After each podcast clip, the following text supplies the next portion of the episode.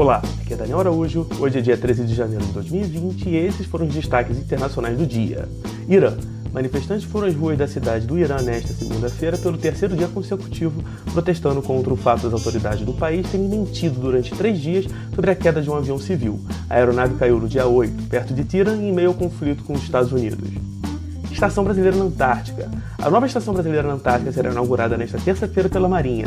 O complexo de mais de 4,5 mil metros quadrados será entregue quase oito anos depois do incêndio que destruiu a base anterior. Pesquisadores brasileiros estão há mais de três décadas no continente. Sanções. O Departamento do Tesouro dos Estados Unidos anunciou nesta segunda-feira sanções contra sete parlamentares da Venezuela, incluindo Luiz Parra, aliado recente do regime de Nicolás Maduro, que se proclamou presidente da Assembleia Nacional à revelia do atual presidente e líder da oposição ao chavismo, Juan Guaidó, que conseguiu ser reconduzido ao cargo posteriormente. Esse foi o Minuto das Relações Internacionais de hoje. Até amanhã.